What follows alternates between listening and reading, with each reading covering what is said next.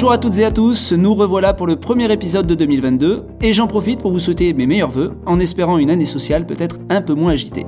Au programme aujourd'hui, nous allons parler du protocole national de sécurité et des nouvelles règles de confinement et de quarantaine. Allez, c'est parti vous l'avez peut-être vu, le ministère du Travail a publié le 30 décembre la version actualisée du protocole national de sécurité applicable bah, depuis le début de la semaine. Alors rassurez-vous, une seule modification a été introduite dans cette nouvelle version. En effet, si le projet de texte initial prévoyait un nombre minimal de télétravail de 3 jours en moyenne par semaine, il est désormais prévu que, je cite, dans les circonstances actuelles de circulation élevée du virus et de l'apparition du variant Omicron, les employeurs fixent à compter du 3 janvier pour une durée de 3 semaines un nombre minimal de 3 jours de télétravail par semaine pour les postes qui le permettent. Lorsque l'organisation du travail et la situation des salariés le permettent, ce nombre peut être porté à 4 jours par semaine.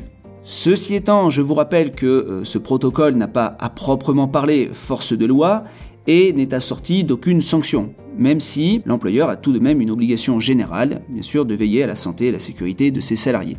Je vais tout de même apporter un petit bémol parce que euh, la ministre du Travail, Elisabeth Borne, a indiqué qu'elle souhaitait que les employeurs qui ne respecteraient pas la règle relative aux trois jours minimum de télétravail hebdomadaire seraient passibles d'une amende administrative de 1000 euros par salarié dans la limite de 50 000 euros. Alors cette annonce a fait l'objet d'un amendement qui a, euh, ce matin, été voté par l'Assemblée nationale. La prochaine étape, ce sera le passage du texte devant le Sénat en début de semaine prochaine et on vous tiendra informé. Avec l'explosion des cas de contamination, de nouvelles règles d'isolement des cas de Covid-19 et de quarantaine ont été fixées à compter du 3 janvier.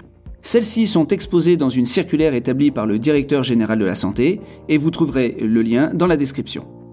Alors, tout d'abord, concernant les règles d'isolement des personnes positives à la Covid-19 deux situations sont à distinguer. La première concerne ceux qui ont un schéma vaccinal complet, tel qu'il est prévu pour le pass sanitaire, ou qui ont moins de 12 ans.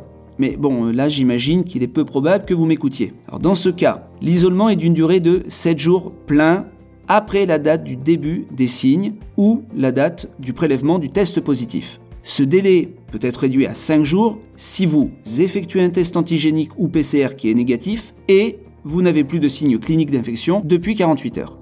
La seconde concerne ceux qui ne sont pas vaccinés ou pas complètement. Eh bien dans ce cas, l'isolement est de 10 jours pleins, pareil, après la date du début des signes ou la date du prélèvement du test positif. Ce délai peut aussi être réduit à 5 jours si vous effectuez un test antigénique ou PCR qui est négatif et que vous n'avez plus de signes cliniques d'infection depuis 48 heures. Enfin, s'agissant des règles d'isolement des personnes cas contact, il faut distinguer aussi deux situations. Alors je mets de côté, vous l'avez compris, euh, celle des euh, moins de 12 ans. Si vous avez un schéma vaccinal complet, il n'y a plus de quarantaine.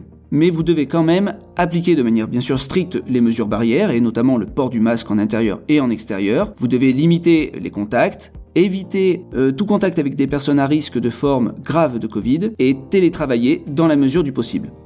À cela, vous devrez également réaliser un test antigénique ou PCR dès que vous apprenez que vous êtes cas contact, puis effectuer des autotests deux jours plus tard, c'est-à-dire à J 2, et 4 jours plus tard à J 4. En cas d'autotest positif, il faudra confirmer le résultat par un test antigénique ou un test PCR, et si celui-ci est positif, eh bien alors vous devrez respecter la règle d'isolement dont je vous ai parlé tout à l'heure. Second cas, si vous avez un schéma vaccinal incomplet ou si vous n'êtes pas vacciné, vous devrez respecter un isolement d'une durée de 7 jours pleins à compter de la date du dernier contact. Dans cette situation, pour sortir de la quarantaine, vous devrez réaliser un test antigénique ou PCR et avoir un résultat négatif. Malheureusement, si celui-ci est positif, vous devrez alors respecter les nouvelles règles d'isolement. Voilà, l'instant social se termine. Je vous souhaite une excellente semaine. Prenez soin de vous et de vos proches. À très bientôt.